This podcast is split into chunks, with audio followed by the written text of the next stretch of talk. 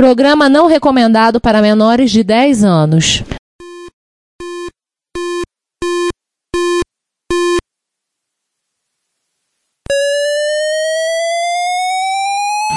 ZX Spectrum 81, Dragon Vic and Oric 1, Commodore 64, Amsterdam Dan 84, Electron, cheaper BBC Micro.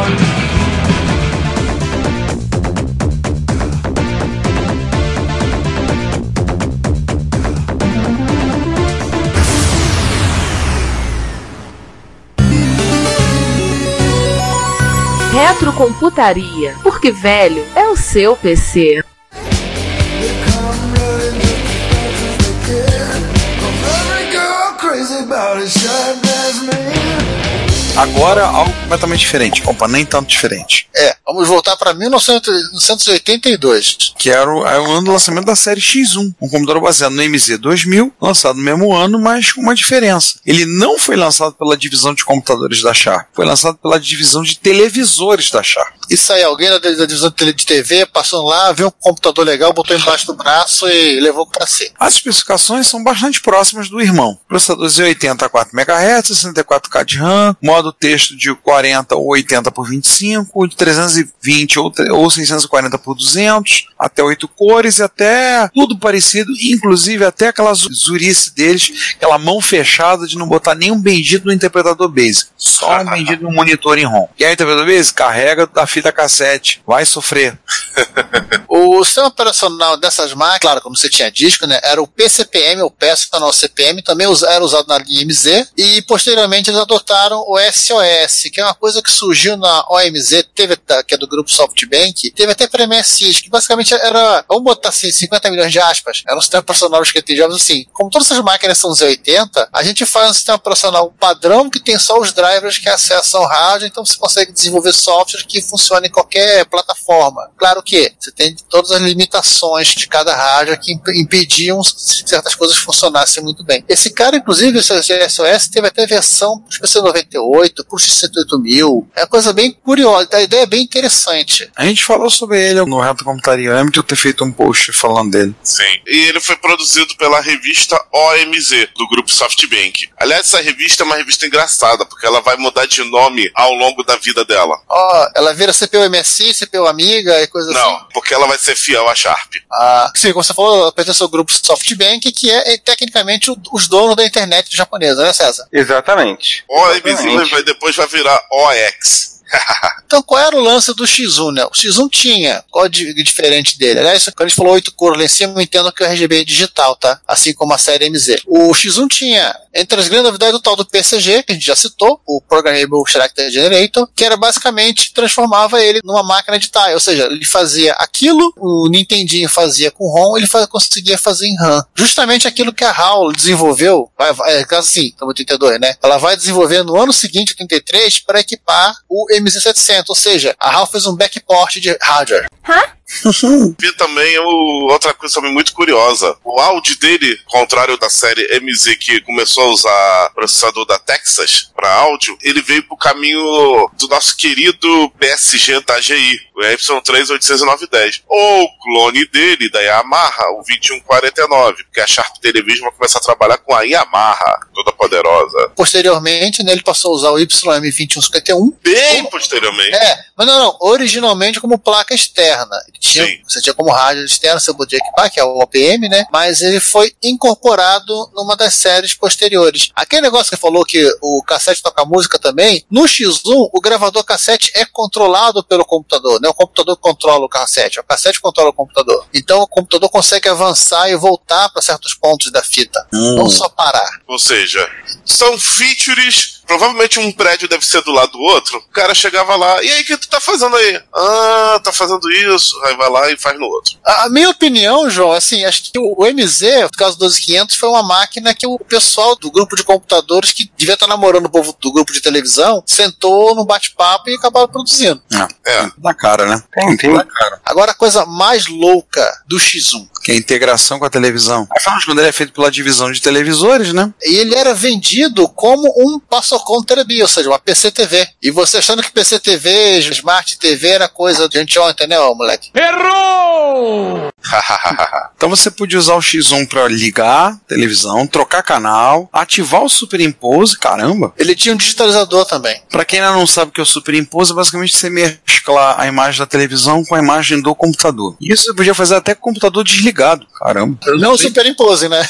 É por motivos óbvios. Não, até fazer, né? A tela preta do computador com a sua imagem da casseta. Tá fazendo. E outra, é uma característica que todos os computadores da divisão Television têm. Tem. Quase E- todo. Tem uns que não tem, João. Ah, tem uns que não tem, mas o- É. quase todos, o- inclusive o, o sucessor do Sharp X1, o C61000, vai herdar essa função.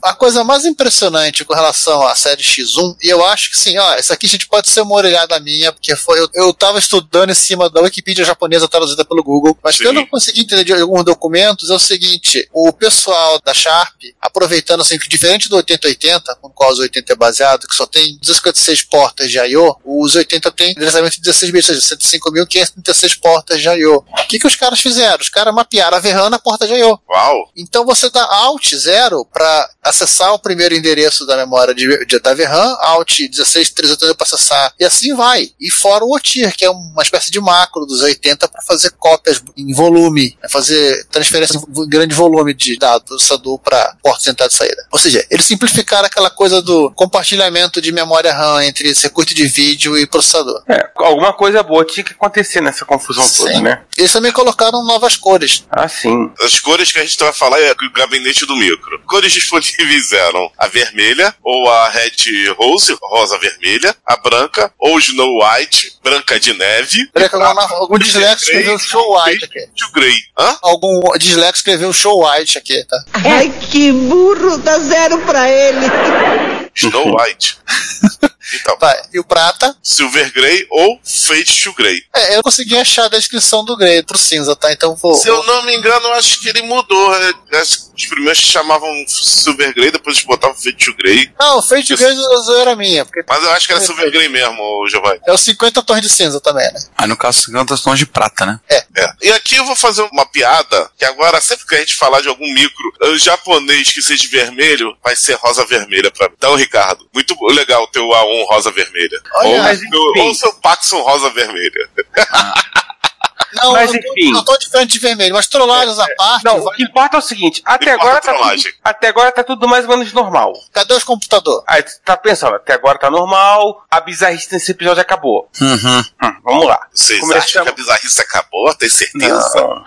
Vamos falar dos modelos, então. Vamos. Vamos lá. X1 de 82, o primeiro da série, né? Conhecido como CZ800C. Tem 4K de VRAM expansível para 48K, cassete embutido e teclado separado do gabinete. Sim. Próximo é o X1C, é, de 83. Com a única diferença que era o gabinete único e já havia com 48K de VRAM. Não vai ter upgrade. Vai ter upgrade. O X1D, também de 83, vinha com duas unidades de cat de 3 polegadas. Não, criança, não é 3,5, 3 polegadas. Tá pensando, era só a Amstrad que usava? É. E aqui eu vou deixar registrado um detalhe. Eu não sei por que, que a Sharp Television tinha uma birra com o disquete 3,5, cara. É coisa do capeta. Eles vão desfazer essa birra lá em 92 com o X61000 Compact, cara. É sério. Ó, João. Da Sony. João, seguinte, é Sony, né? do tá É Sony, concorrente. é concorrente. Mas enfim, Aliás, se eu não me engano, os drives da Sharp e circunquartos que eles vão usar daqui a pouco são da Mitsui, se eu não me engano. Da TIC também. Ah, se bem que quase é Também, todos os é. drive eram da TIC. né? era até aqui. É, até aqui. Enfim, mas o, o X1D não vinha com o leitor de cassete, e como não tinha um circuito de controle, E alguém descobriu que se mesmo comprasse um cassete à parte, os- algumas É. coisas não funcionavam. rodava. E, portanto, o usuário que não tinha mais o que fazer, fez um hack na placa e chamou de X1DX, porque ele colocou o circuito de controle do cassete. Aí você pensa, não, vem aí o X1Z, né? Não vem, não. Vem o X1CS e o X1CK. todas de 84, são versões de baixo custo X1C. Por que, que ele é baixo custo? Porque É, não, a assim, 83 foi lançada a MSX, aí É.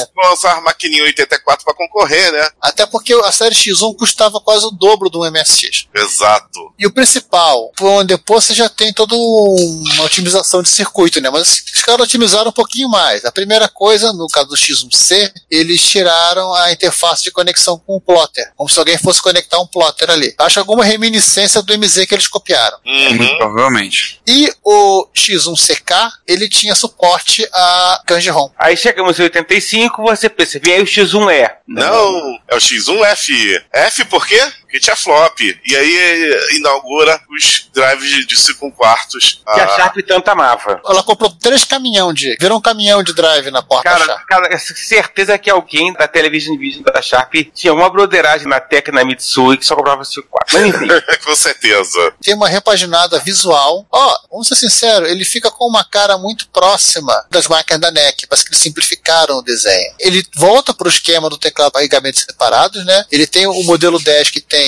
porta de cassete e só. E o modelo 20 que vinha com drive, um ou dois drive 5 e quarto. Se eu não me engano, de dois drives era modelo 40, se eu não estiver errado. Mas fica no ar que eu não, Hum? não tenho certeza. acho que é o 20 com expansão. E o principal, eles mataram a versão cinza, ou seja, só tem Branca de Neve e Rosa Vermelha aqui. Só tem as duas irmãs. Hum. E o Chad, em 2013, fez um. Ah, mas antes disso, porque vergonha alheia é sempre legal divulgar, né? A Ah, propaganda do X1F na TV japonesa. New Life People, Sharp. E o Life People, é, é aí que ele começa o slogan, né? É. Com direito ao carinha desenhando o aluno e usando superimposto pra fazer uma foto do lado dela. Lu ao Lame Um do Yui Setsura, É. famoso mangá do- e anime da Rumiko Takahashi, e que passou no Brasil com o nome de Turma do Barulho, é, é sério, em fita pela Everest Video. Sim, eu sou velho. Meu Deus. Infelizmente aqui no Brasil o pessoal não parece que não ligou muito pra É eu. porque não passou na Ah, e o manchete. pessoal foi direto pro Rama e depois pro Inuyasha. É porque não passou na manchete. Também. É, não passou na manchete, infelizmente. Ah, Fala do É. Chad aí. Ah, o Shed ele consertou em 2013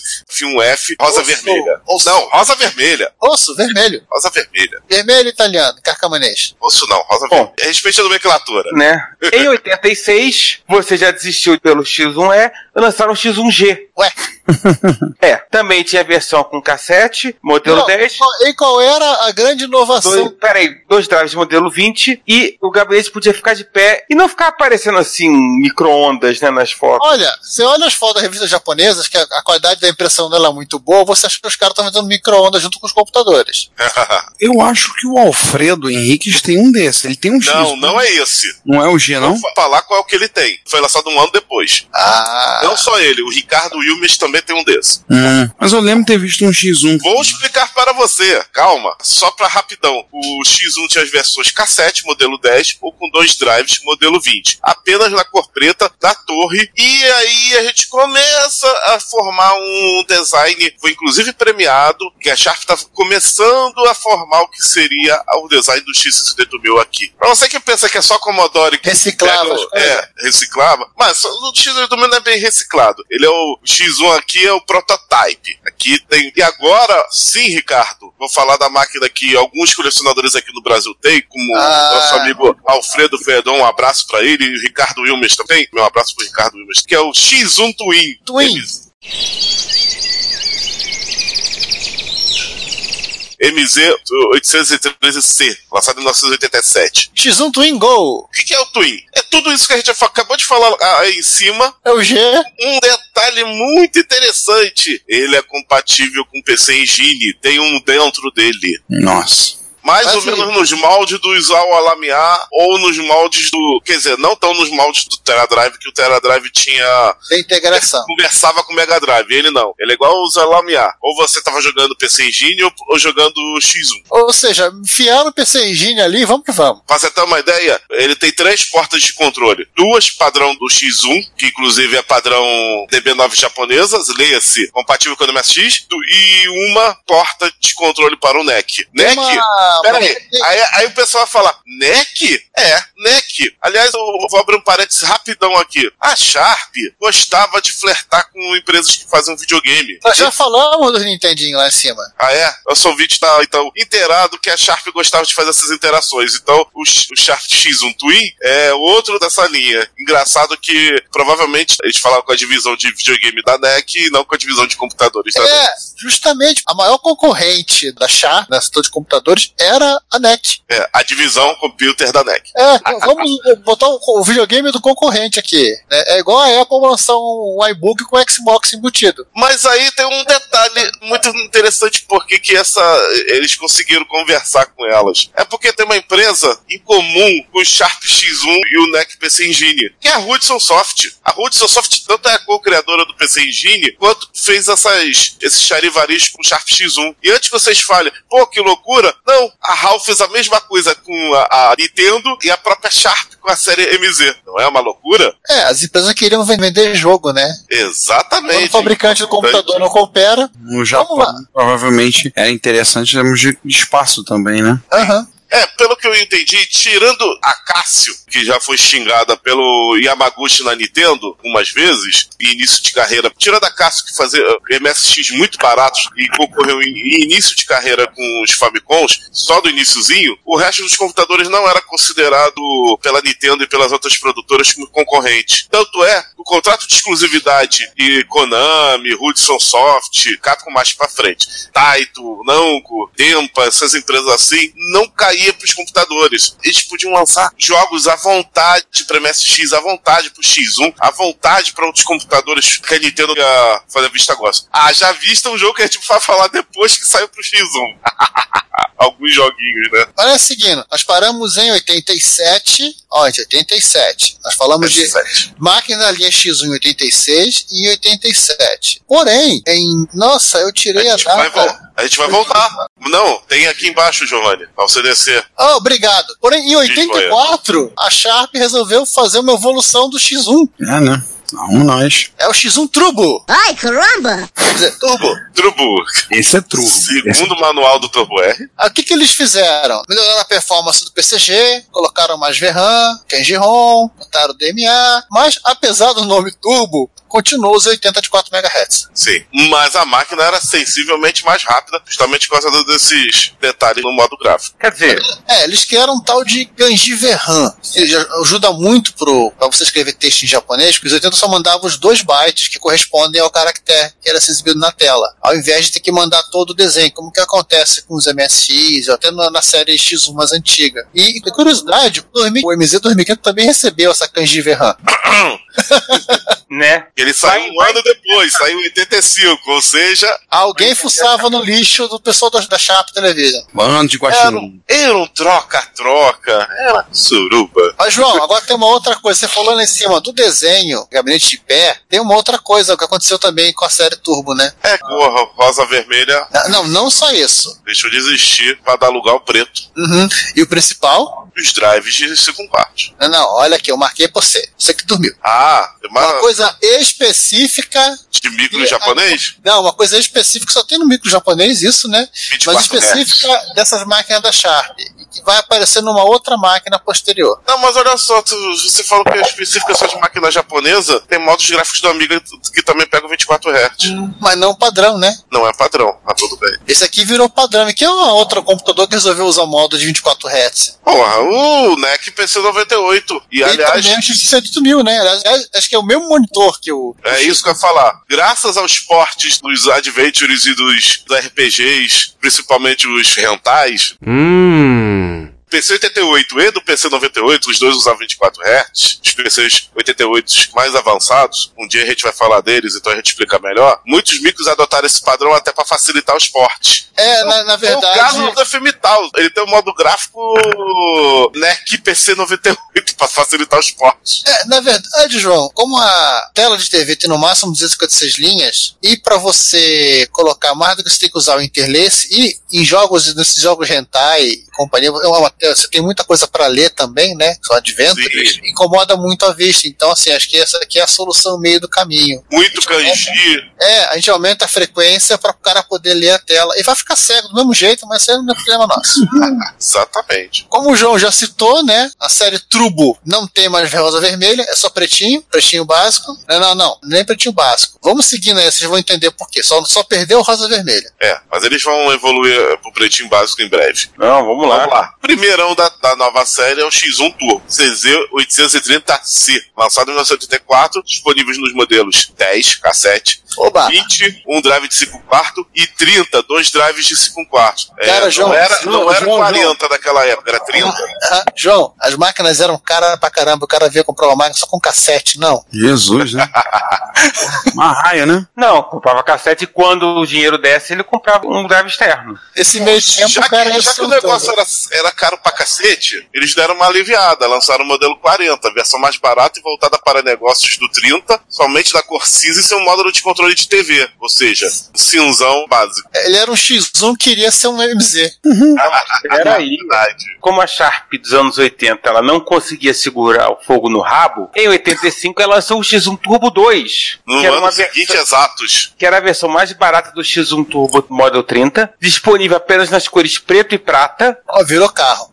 e suporte a Kanji Level 2. Cães Level 2 seria o que? O Shift Giz 2? Eu acho que é o Shift Giz. Eu também acho, mas fica aqui para os, Os entendidos entenderem. de- de- os entendidos de Sharp X1. Mas assim, mas não contente ter lançado só um, um leve update 35 e 86 lançaram outro update. Que basicamente foi colocar, é o, no caso, é o X1 Turbo 3, que é basicamente o X Turbo 2, com drive de 5 1 quarto de 1,2 mega, ao invés dos drives de 320K. Oxe, agora virou aquele caminhão de drive HD na. né, chegou o carregamento de drive HD da, que da Mitsui foram usar.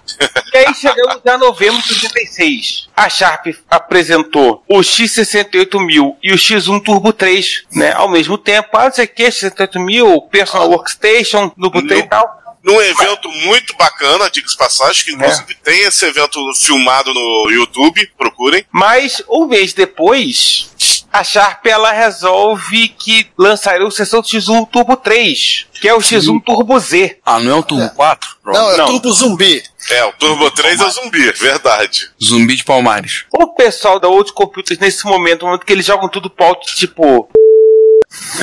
Não entendo mais nada do que tá acontecendo.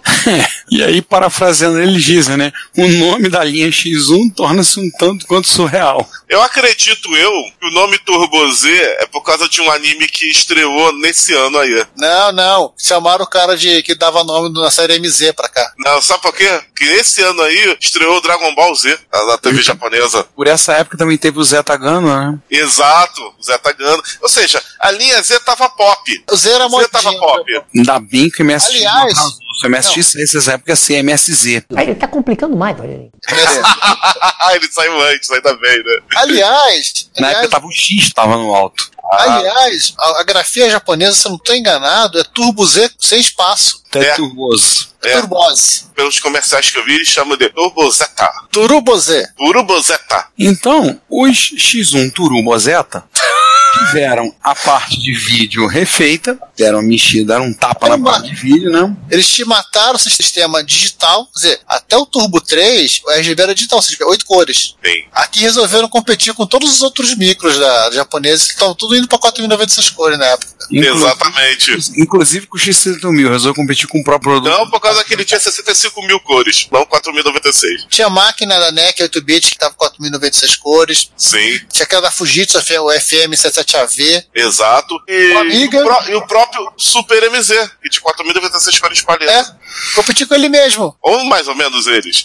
um prédio do lado. E uma outra coisa que ele fez foi tornar o YM2151, ou seja, o chip OPM, como padrão. Que, aliás, eles usaram esse chip também no X68000. É, aliás, E ô, eu- João, agora a pausa, né? Ou seja, primeiro eles pegaram o X1, botaram o gabinete em pé. Depois colocaram o monitor com 400 linhas, via 24 Hz. Depois colocaram um drive de 1.2. E agora tentaram transformar o X1 no 108 mil, é isso? É, o... Aí o Wannabe se X7000, né? Gente, é, realmente, a gente tá vendo todos os passos lógicos que a Sharp tomou pra fazer o X68000 na, na linha Fizeram o X1. É. gabinete em pé também. E flertar também com a parte desde o lá do, do Turbo G, que virou o Twin, né? X1 Twin. E flertar também com o- essa parte dos jogos, né? Tem mais uma outra coisa que veio- ficou, ficou padrão no Turbo Z. Mouse? Mouse como parte do equipamento. Como era os micros ocidentais, tipo Amiga, Macintosh. E um que seria lançado um mês antes. GT4 é o, é o Mac, não? Não, um mês antes, o, o Exatamente, 108 o próprio X68000, do próprio fabricante.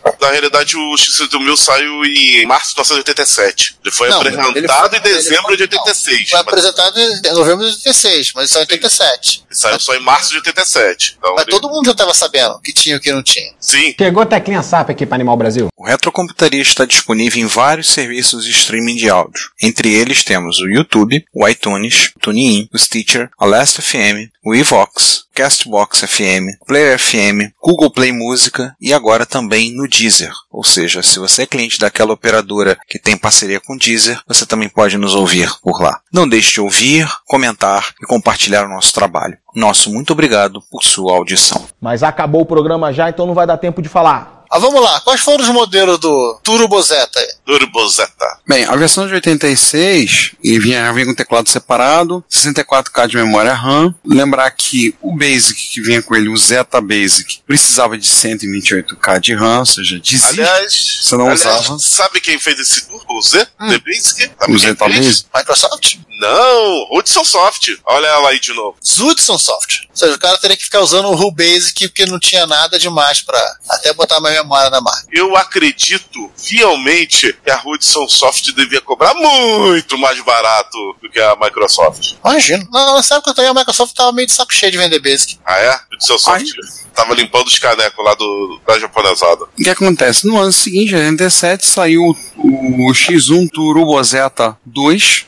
Basicamente a diferença é aumentou a memória e o Zeta agora? Basic já está em vir embutido nele. Finalmente, né? Agora você pode rodar o Zeta Basic de comando pra você acessar o rádio novo. Sim. E aí você vai pro Turbo Zeta 3, que sai no ano da graça de 1988, que é o último modelo da série com 128K de RAM, semelhante ao anterior, diversas simplificações no desenho para baratear a produção. Assim, eles tiraram conectores, tiraram botões, de botões de volume que ficavam no gabinete, agora só eram acessíveis pelo software e por aí vai. Ou seja, fizeram uma É pra acabar. Aliás, o- como ele foi lançado em 88, né?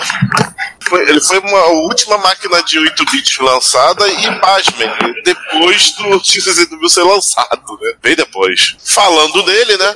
O X68000 acabou sendo o sucessor natural de desenvolvimento da série X1, mesmo que ele não seja retrocompatível. A compatibilidade do X68000 só fica a nível do formato do disco, ele é na mesma formatação dos drives HD do, do X1 Turbo Zeta, e o dialeto Basic, que é a evolução do Z-Basic. E o, o principal, né? Ele ficou meio nebuloso nessa história. Nenhuma soft house japonesa chegou a lançar títulos exclusivos pra ele. O Turbo X? Foi, mas jogos, né? Não, pro Turbo Z não, foi pouquíssimos. Quase Teve, não pouca, teve pouca coisa, mas lançaram. teve. O bichinho era caro pra caramba. Sim. Aliás, ele, ele- ele sofreu o É, Não, mesmo mal. Ó, preço de 88, eu dar pra vocês aqui o preço do bichinho, pra quem quiser se assustar. Enquanto você podia comprar o Twin, pelo menos era, tinha um videogame embutido por 99 mil ienes, Baita videogame Sim. de passagem. O Z tava beirando. É uma promoção aqui boa. É uma promoção boa que eu vou até comprar. 210 mil ienes.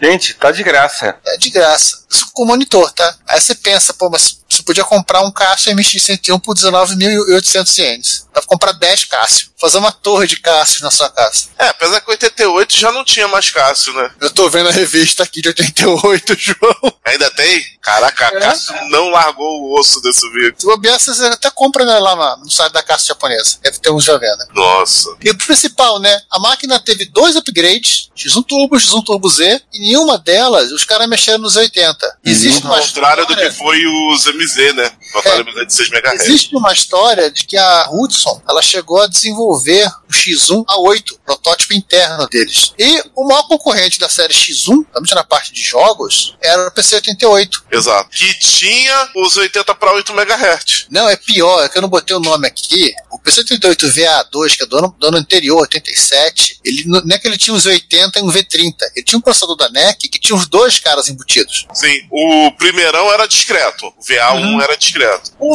o PC88VA, como eu falei anteriormente e vou ressaltar aqui, ele foi meio que o MZ2800 e o Turbo R foi. Ele foi uma máquina evolução, tinha 8 e 16 bits juntos para rodar o legado e coisa nova, só que ele, ele era outra máquina com valor quase igual ao do X68000, então o X68000 canibalizou esses dois micros. Não, 200 mil ienes ele. O VA1, pelo menos. Eu acho que o VA2 era 250 mil ienes. A GN. Mas, Então eles eram muito caros. Vou até defender o Turbo R, que pelo menos o Turbo R era 100 mil ienes mais barato do que essa galera. Pelo menos o Turbo R era MSX, essa é a grande verdade. Ó. Ah, vamos falar de MSX? O Ricardo Vamos. tá aqui, a gente pode ir. Olha aí. Vamos falar de MSX e vamos falar de uma Sharp que não é tão Sharp assim, né? É, A Sharp japonesa, com essa quantidade absurda de máquina, não entrou no consórcio do MSX, nem produziu na linha própria, nem produziu OIM. Vale lembrar que a NEC não produziu de linha própria, mas ela fez OIM para a Philips. Então, a princípio, os MSX da Philips 82, 20, 35, 45 são Não, máquinas 20, montadas. 20 não é não. pela- Oi? 20 não é não. 20 não é NEC. É só o 35 e 45. O 20 é que eu sei, então. É. Tá, então 35, 45 são placas da NEC. Daí vem a piada, o pessoal dizer que a. E o, é que e o- a- e o obscuro a NEC 40. MSX. É, tem de 40,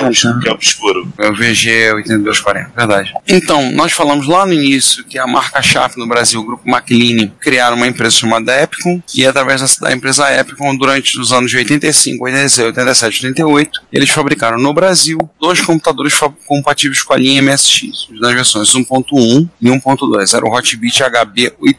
O 1.1 era o branco, o 1.2 Ou era o Branca preto. de Neve. Branca de Neve e o Pretinho Básico. Infelizmente não teve o Hot Beat versão rosa-vermelha também. Tá, Ia mas isso ficar é bonito, fácil, só pintar. Tô fazendo um Hotbit azul tranquilão. Esse não é cor da Sharp, então E, É. Padrão Sharp. é, e para as pessoas que falam que, ah, mas não tinha Sharp na, em nenhum lugar do Hotbit, tudo bem. O Hotbit em si não tem Sharp na etiqueta no fundo do série. Tem um. é, ele tá escrito Epicon, né? mas a caixa tem um Sharp gigante. Até porque é o seguinte, a Sharp era a empresa mais conhecida do grupo McLean, né? E Sim. tinha que ter o chamariz na caixa em algum lugar. Sim. E aí, pra gente terminar esse apêndice de MSX, há indícios na carcaça do modelo 1.2 do preto, do RGB ali, o- e suporte para pilhas internas, o que poderia É, ter o- sido o modelo 2.0, né? Existe o, o espaço para que realmente cabem duas pilhas, faltaria só o corte na parte traseira de baixo, né? Conector seria de sinal de áudio, ele é maior, ou seja, o espaço realmente é um espaço de um DIN, que seria o porto do RGB. E quando você arran- se arranca a, a parte que está a descrição dos conectores, que está colada, você vai ler em relevo printer, tape, RGB, áudio e vídeo. Em relevo na placa, na, na carcaça. Mas vamos voltar para a Sharp do Japão? Vamos? vamos. Só uma coisinha, vocês estavam falando da Sharp do Brasil. Oficial, eles não falaram na época, mas a conversa que eu tive com o diretor de marketing, sim, eles tinham a intenção de fazer um Hotbit versão MSX2. Eles iam fazer. A ideia era que o preto fosse o- um MSX2. E vamos falar de uma Infelizmente, fofoca não. então? Hum. Essa máquina não existiu por causa que a Sharp do Japão mandou eles acabarem com a linha de MSX. Tem essa fofoca. É, deu uma cutucada neles lá pra cima. É, tipo, inimigo vocês não podem fazer. Ah, não, não, não, não. Vocês já estão fazendo muito computador aqui. Não, não. Fa- Façam mais uma série de computadores. Tá, tá muito, tá muito ordenado. 1.1, 1.2. Não, tem que, tinha que fazer um o 3.4 e o 8.98. E o 3.14, 15, 9, 2, Sim. 6, 7. Mas vamos voltar para o software.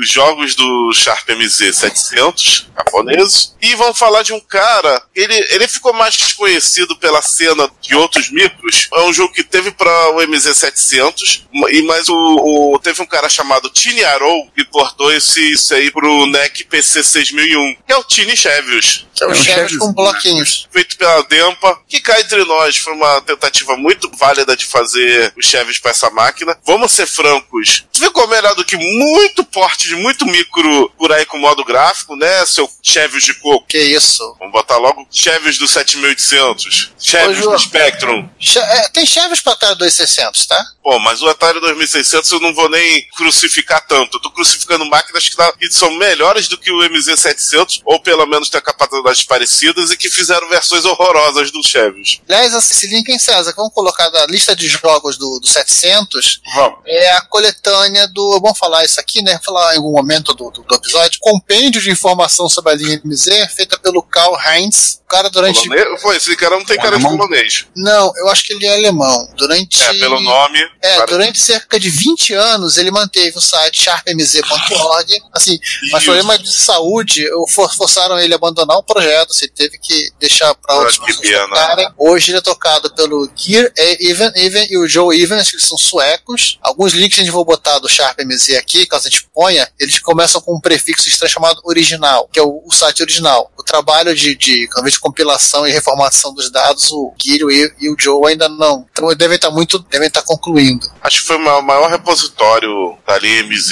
Tudo sobre a MZ e O mais, Ocidente. mais uns pedacinhos. É. É Meio que foi nosso, nosso guia para essa pauta sobre a série MZ. É, sobre um pedaço do episódio. Exato. Lembrando que o Sharp MZ foi exatamente tipo o MSX. Ele teve sua linha de software japonês e teve sua linha de software ocidental e foi portado do Spectrum.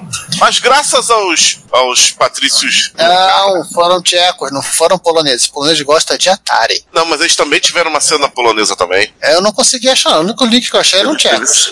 Teve, teve, teve polonês também. Bom, Que mora na Tchecoslováquia. Ah, não O vale. pessoal da- atrás da cortina de ferro fizeram uma coisa que, infelizmente, a gente não teve a mesma sorte que o MSX na Espanha. Exportaram os jogos do Spectrum bem feito para o MS-800. Os jogos são bem importados. O artigo do Mauro Chavelli conta que alguns não estão lá essas coisas, não. Cuidado. Ou seja, Ele testou no 800, tem jogos chifre que não ficaram legais, não. Mas Tudo bem, é 4 MHz, tá no talo de emulação, né? é, lembrando que o modo gráfico do MS-800 é bem diferente do Spectrum. Ele tem o PSG dele é da Texas, tem que ter uma conversãozinha pro AY. Então, Que nada, toca de qualquer jeito. ele é mais diferentão que o MSX em relação ao Spectrum. Aí sim, tem a- um link aí de um, de um site tcheco com uma penca de jogo de 800. Mais uma vez, vale a recomendação: comprem o 800, baixem os arquivos, joguem e contem pra gente. Pois é, né? A gente precisa saber como é que funciona, como é que é. Aliás, alguém. Emuladores do Sharp MZ, eu nunca procurei também. O Mami emula. Legal. X1 eu sabia que ele emulava, mas o MZ eu não sabia. Tem emuladores em Windows, você pode procurar. Do X1, achei um post ocidental, bem legal, o cara fazendo uma análise interessante sobre os jogos. Sim. Se bem que o 1942 que acho que portou pro X1, cara, desculpa. Vou Fazer um disclaimer aqui de novo. Cara, quase nenhuma versão que acho que fez 1942 pros micros japoneses presta, tirando a do MSX2. Olha, pra que será? A versão do X1, do FMC7 barra 77 e do PC88 são todas iguais e todas aquela meia bomba ali. Elas só são melhores, e não muito, da versão do MSX1, que também ficou bem porcaria. A versão do MSX2 é boa. É até melhor que a versão do Nintendinho, que é a segunda melhor versão. E, gente, antes que vocês falem, sim, eu tô ciente que as versões ocidentais conseguem ser piores que as versões da ASCII. Então, agradeça a ASCII por ter feito 1942 do MSX2. Não, até o da MS1 era razoavelmente jogável. Mas não é ruim, cara. É O que, ruim. ma- o que matava é aquele fundo azul que tinha uma hora que te incomodava profundamente. Eu me incomodava também os sprites monocromáticos com tiro, às vezes vinha avião azul clarinho e fundo azul escuro. Não, não, não dava, não, não descia, cara. Eles É, fizeram um jogo pra vender monitor RGB, você entendeu essa, João? Cara, mesmo assim, cara, mesmo assim ficava ruim. Ô, gente, só joguem 1942 no MSX2. E de preferência com turbo, que esse jogo é pe- pesado no MSX. É, ele fica meio lentinho, verdade. É, pra você ter uma. E ficar menos problema de flick, que tinha os probleminhas de flick, não igual o Tóquio, não igual o Scramble Formation, mas. Ah, tinha os meu problemas Deus. de flick. Nem me A lembro. Volta do turbo, que no turbo a velocidade dele fica bem mais agradável, flick diminui. E não reclamem da música, porque até a do arcade é aquela porcaria, né? o maldito do Okamoto pe- achou uma boa ideia que o código Morse fosse boa com trilha sonora. Código Morse de SOS. Aqu- aquilo ali é isso. Sabia, Ricardo? Ai, meu Deus. A trilha sonora do 642 é SOS em código Morse do PSG. A de infinito! Não, João, a uma, Acabou da, do seu maldito! Não aguenta 10 minutos de porrada comigo! João, a uma da manhã, no bar, a ideia pareceu excelente, tá Com fantástica. certeza ele tava bêbado quando teve essa ideia, cara.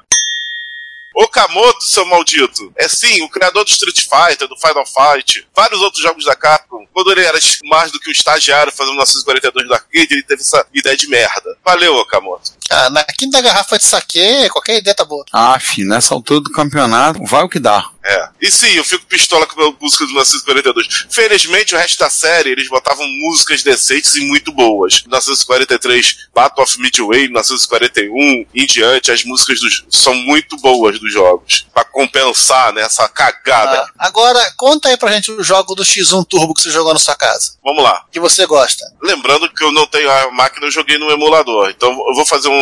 Além do YS, que eu acho que quase todas as máquinas japonesas tinham uma versão, a exceção do FM Tal, sim. Você Sempre sabe, porque que nunca o, saiu. você sabe que o Apple II GS tem YS, né? Tem, PC2 da época tinha também. E se eu não me engano, a Sierra, que portou esses jogos na versão cidadã, ia fazer a versão amiga, só que foi cancelada. Só vou lhe É, contar uma gente. coisa. a- só, só a trilha sonora desse jogo é legal, porque o jogo ele se arrasta. Não, não gosto de jogar ele. Ah, Não, você não entendeu o jogo, depois eu vou te explicar. Ele tem uma mecânica interessante. Não, não, o jogo acaba ficando irritante, porque é, ele é lento. Assim, compensa jogar do MSX, Ah, tá falando da versão do X1. do GS. Ah, do GS. Ah, não, não, porte da CR esquece. Porte da CR esquece. Joguem, joguem no MSX, joguem, joguem em algum console, mas não joguem o- os da Sierra. Também não joga no PC, não.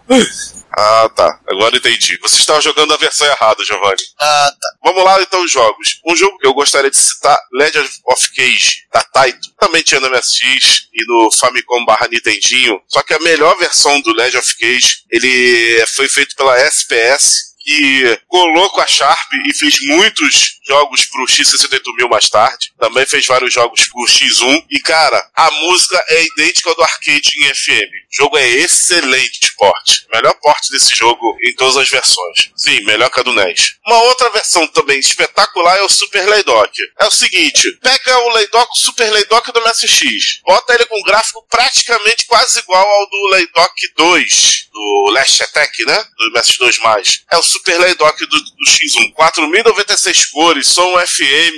O jogo é um espetáculo. Talvez é o único Super Laydock que exista que é não MSX. Todos os outros são Laydock. O Sharp MZ teve o Laydock, não teve o Super Laydock. E é igual aquele do MSX 2, que é meio chato cá entre nós. Eu acho o primeiro Laydock meio chato, apesar do gráfico ser bonito pra época. Acho que ele é o primeiro jogo de MSX 2 a explorar melhor o MSX 2, mas ele é chato. O Super Laydock não, o Super Laydock é espetacular e essa versão do Sharp é espetacular. Rally X, quase tão boa quanto do X68000, faltou um pouquinho de velocidade, mas o gráfico e a, e a música com o FM são iguais. Bosconia, que ele é igualzinho o modo arcade do Bosconia do X68000, antes que alguém pergunte se X68000 tem um modo enhanced do jogo, eles não portaram o jogo, eles melhoraram o jogo, então... Eu, ia falar do Tower of Duraga, que também foi a SPS que fez, com a versão bonitinha, mas eu vou falar de um negócio que vai surpreender vocês. A Hudson Soft Lembra que eu falei da Hudson Soft e o contrato de exclusividade? E no Lembro. contrato vale tudo?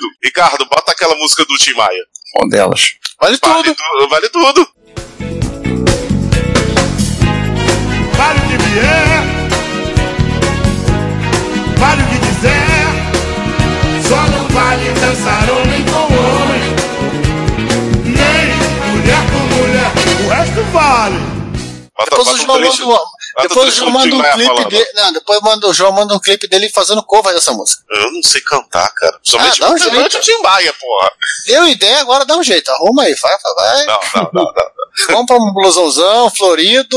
Não, não, não, não. não. Chama alguém pra fazer, fazer o papai do Sandra de Sá. Eu vou, eu, eu, eu vou fazer o Tim Maia revirar o túmulo, cara. revirar no túmulo, não, não, não tem essa competência. Super Mario Bros, portado pela Hudson Soft. Sim, o encanador, ícone da Nintendo, fez uma estreia no Sharp X1 e no PC-88 também. E a versão do X1 é muito melhor que a do PC-88. Aliás, a versão do X1 ela é até um pouco melhor que a do Famicom, graças que o jogo tem 4.096 cores de paleta e só um FM. Vale a pena jogar, que é uma curiosidade. Outro jogo também, que não tá aqui, mas eu vou falar, que é o Excite Pike, aquele da moto, também da Nintendo, também tem no Sharp X1. Uma versão muito colorida, muito bonita. E vamos ao legado? Vamos ao largado. Quer dizer, o primeiro do- dos largados é o- é o mais do que óbvio, né? Vai ser o nosso episódio seguinte sobre. Não, não seguinte, porque ele vai, vai seguir agora, por favor, gente, não, não se empolguem. Nosso episódio que seguirá, pra falar da segunda Sim, gente. parte dos computadores Pra- da Sharp, né? Pra a pauta não ficar gi- mais gigante do que ela já tá, a gente resolveu colocar o X68000 numa pauta à parte. Não, não, É, não, não, pera aí, a culpa não foi nossa, a culpa foi da Sharp, foi um monte de maluquice no meio do caminho. Me- Muito micro! Exatamente. A gente vai botar é, o X do meu numa pauta à parte, porque além de ter. A, a pauta gigante tem muitos micros, as informações que nós temos do X68000 são muito maiores, ele tem muito mais legado também, mais cultura e tudo mais. Eu falo também que dois membros da mesa aqui terem um, eu e Ok. o Giovanni. Aliás, eu tenho dois. Não, o meu tá na caixa. Sim, mas você tem. Ela tá desmontada, Kit. Então, brinca aí de Lego, de Kit Revel. Eu acho que tá mais pra Kit Revel. É, pela cor cinza que te revela. Ah, o teu é cinza?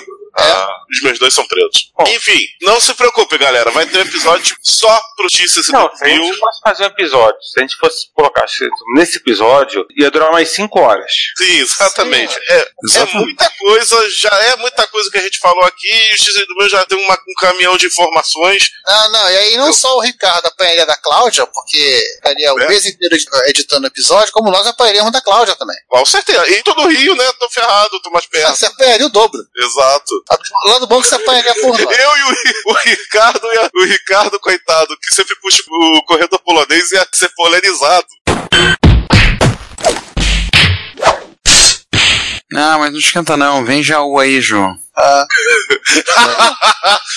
Aí, Giovanni César. É só pra até pro aqui do Parque Souza São Paulo. Uma outra coisa do legado, assim, a Sharp foi a primeira empresa a investir em design dos equipamentos. Não só a parte de cores diferentes, né? Computador preto, computador prateado, branco, vermelho, cor de rosa. cor de rosa não, desculpa. Rosa, Rosa, vermelha, e tudo mais. E assim, e, e também a fazer não só uma caixa quadrada de fazer doido, como realmente fazer uma caixa elegante de fazer doido. Né? O desenho da série X1 mostra muito isso. Exatamente. Eles, eles investiram, ganharam prêmios da indústria japonesa. Não, toda a série X1, grande maioria dos modelos, não aqueles são cópias de gabinete, eles ganharam prêmio. O X1G, o X1F, o X1 original. né? E esse legado também continuou no X68000, que a gente também vai falar Sim. depois. E- e isso Ele também, continua a ganhar isso, prêmio. isso também isso também difundiu com outras empresas. Eu vejo os MSIs da Sony a partir de um certo momento que parece que o pessoal se tocou, pô, não é pra fazer com só computador quadrado. Eu acho a série Para a a Sony série- também. É, eu acho o meu F1XD um desenho bonito. Esse desenho de teclado aqui só Sim. foi ficar datado com o advento do Island Keyboard da, faz o quê? No máximo o quê? Há 10 anos. Sim, Tem uma outra coisa, eu acho que o trabalho de design na Sharp, principalmente no X1, e depois emboca no, né, no X6000, eu acho que acaba dando uma cara muito própria aos micros japoneses do final dos anos 80 e de- e dos anos 90, se você comparar com o estilo que se fazia no Ocidente. Sim, os computadores americanos são todos ca caixotes. E, aliás, é bem análogo ao que era também a indústria automobilística, né? Que era um carro feito nos Estados Unidos e um carro feito no Japão. E, assim, assim, isso eu acho que talvez seja o maior legado do mais do X1 do que do MZ, né? Essa criação de uma coisa que você olha, você diz, esse é um micro japonês de 16 32 bits. Tanto o X100000 como o FM Towns, como o PC98, você consegue reconhecer como coisas que têm uma cara a partir do 68 mil começa a fazer isso e a Fujitsu e a NEC começam a também ter essa preocupação de design, as três começam a, a ter essa cara própria delas, cada uma de- da sua maneira, e isso dá uma cara diferente para os micros japoneses se comparar com o que se fazia no Ocidente, por exemplo. Você tem uma identidade visual deles e você tem o pessoal tirando o computador do lugar comum, né? sim. De sair daquela cara, como a gente falou, dos caixotes, como os americanos, partindo lá. E a gente lembra de não só o Sharp X1, mas a influência que gerou. E aí você tem o MSX da Sony, que ganhou o prêmio de design, você tem os próprios X que descendentes dessa, da linha de MSX da Sharp são realmente ga- tem gabinetes muito bonitos e por aí vai. Talvez a influ- talvez quem sabe, não sei se é uma mera- uma mera especulação, isso aí até tem influ- gerado influência, por exemplo, na Apple, né? Não, assim, A Apple tinha o próprio caminho dela de desenho, né? é. Mas é, É. é isso, né? Assim, mas é, eu penso que eu tenho que gerar uma influência até mesmo nos, nos MSX mais, Recente. é, mais recentes, se você for pegar, por exemplo, Internet É, até o fim. a partir de 87, em que você começa a ter os, os da Panasonic, que tem uma cara muito própria da Sony, tem uma cara muito própria, os da Sanyo tem uma cara muito própria, que são os três, dois mais, se a gente for pensar, é mais pra frente, dois mais, e depois o Turbo R. Isso acho que ajuda também a criar um pouco né, uma visão meio romantizada que se, que se formou no ocidente da computação japonesa dos anos 80 e 90 Sim. aquela coisa meio Galápagos, né, que é a computação japonesa clássica, Cheio de tartaruga gigante? por aí. Isso eu acho que acabou ganhando, porque são coisas que você não via no ocidente. Assim, assim, mesmo os micros, é tudo em um, com teclado, é dentro, como no caso da Amiga e, e, né, e da Atari ST, eles não tinham uma, uma cara própria como tinham, por exemplo, os MSX, como tinham o, o X1 integrado. É, o Amiga 3000 até tem um desenho bonito. Acho que o cara da Commodore fez esse desenho e foi mandado embora, que o 4000 é uma porcaria. É horroroso. É o 4000 é uma caixa de sapato. Pois é. É uma tremenda máquina, mas em termos de design é uma caixa de sapato. Gente, pra fechar, se lembrar que a, a- ta- talvez alguém, pelo menos alguém na Sharp, na, na Sharp não esqueceu o passado. Esse link aqui, que é da série Internet Acos, que era uma série de TV, de Smart TV, na verdade, também tinha um setup de PC agregado a ela. Ele foi lançado. Essa aqui é uma série de 2007, não sei se, ela, se a Sharp mantém isso ainda. Ela foi lançada em três cores. Olha, a rosa vermelha voltou. Rosa vermelha. Sim, realmente é vermelho, o mesmo tom de vermelho. Você já tinha uma TV nesse mesmo tom, em preto, com E- detalhes de cinza e branco. Snow White também. É. Silver Grey. Olha o, o link, vocês Maneiro, podem dar uma cara. olhada. Pior que o gabinete, ele lembra a versão, claro, um pouquinho modificada, né? Do Sharp X1, só que em pé. Dos primeirões, Sharp X1. Verdade. Interessante é que, inclusive, havia TV também nessas três cores, pra combinar. Show. Legal, hein? Ó, vou te avisar um negócio, hein? Se você quer ouvir esse podcast ou outros episódios a partir do YouTube, nós temos um canal www.youtube.com/retrocomputaria. Lá temos os episódios colocados e temos também playlists separadas para os episódios do Retro Computaria, Retro Hits, Retro Besteiras, Repórter Retro. Eventualmente, alguns vídeos estarão sendo colocados lá. Como vocês sabem, nós somos melhores em áudio do que vídeo, mas vídeos relacionados a eventos de retrocomputação e outros assuntos relacionados estarão disponíveis no nosso canal. Não deixe de assinar. Não deixe de ouvir o Retrocomputaria e pedimos, compartilhe, conversa com seus amigos, e apresente o podcast. Obrigado. Vamos terminar o programa aqui. Então, galera, vamos finalizar. O que vocês acharam da suruba criativa da Sharp? Uma surubica. É, surubica. Suruba. Surubica. Talvez eu acho que a única coisa que a Sharp pecou, além da falta de foco, foi os preços dos equipamentos. Eu acho que faltou uns micros um pouco mais. Mas pro povão. Eu acho que a Sharp bateria mais de frente com a NEC e com os MSX. É porque assim, né, João? Nesse, Acho- nesse ponto eles foram um pouco, cometeram um pouco do pecado da Fujitsu Foram um com os, pouco com os delicado. FM777, apesar que a Fujitsu tem um outro pecado que os micros eram muito fora da caixa. Aliás, a, a Hitachi com a série própria dela, a Basic Master barra S1 também, S1 não, M1, né? Também teve, teve esses problemas, mas a Hitachi depois dro- dropou esses micros, né? Mas o, o problema da Sharp basicamente foi esse. Os micros tinham, eram bonitos, tinham muitas features, mas eram caros pra dedéu. Tinham um até demais, assim, e- e- eram três focos, né? Você tinha, o, como a gente lembrou no começo do episódio, você tinha o profissional, o robista e o profissional e o robista. Ou seja, eram três linhas de desenvolvimento diferentes. Era misturar É banana. né? Se, se- E olha, eles misturavam uma coisa com a outra, sim, misturavam nomes. Quando a gente fizer os episódios de computadores da NEC e computadores da Fujitsu, e também deve ter parte 1 e parte 2, todos os dois, a gente vai ver a mesma suruba que a gente viu com a Sharp. Talvez a, a- a- Olha, talvez a NEC só que é seja um o seguinte, pouquinho é. mais coesa que as É, outras duas. justamente, João. A NEC, assim, você vê um NEC de 8 bits e você vê o 16 bits, acabou. Não, Tá falando 88 e 98, basicamente isso. não. Não, não, você tem 60, 66, 88, 98. Eles ficaram Fora- até o final também? Fora os, a linha a transportáveis da NEC. A NEC também tinha tinha suas surubas. A NEC tem máquina pra caraca.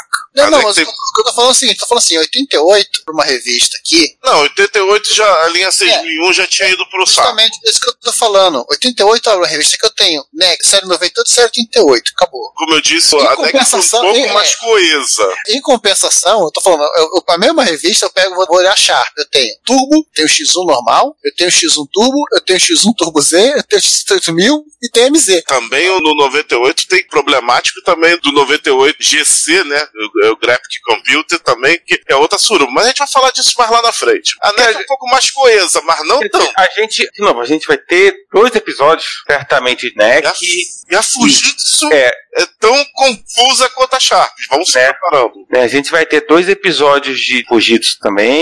Sim. Acho que tá só, só vai caber um mesmo. Tá, Um e só, taxa acho que dá pra botar Mas, um- enfim, um, mas enfim. episódio só. né? E depois Como tem não- o, Não vai ser o próximo episódio? Toshiba e Sony que a gente podia botar no mesmo episódio. E não tem muita coisa. Aqui a gente passa com o maluco, Cássio também, um- tem um Cássio maluco e o, e o Sony MC. Isso dava pra botar no episódio só. Essa, é Ela, é essas sim. três. Mas- Calma, gente. Porque tem coisa pra caramba pra falar sobre biodiversidade, mercado japonês de computadores de consumo. É coisa pra caramba. É, o problema é que a biodiversidade dos japoneses era diversa demais. Sim. E tudo isso ainda com uns 300 modelos de MSX. Olha como é que era o mercado. Olha, eu acho que nessa bagunça, os MSX era, era uma parte mais organizada de tudo, porque pelo menos eles. Eles eram um padrão, de fato. É.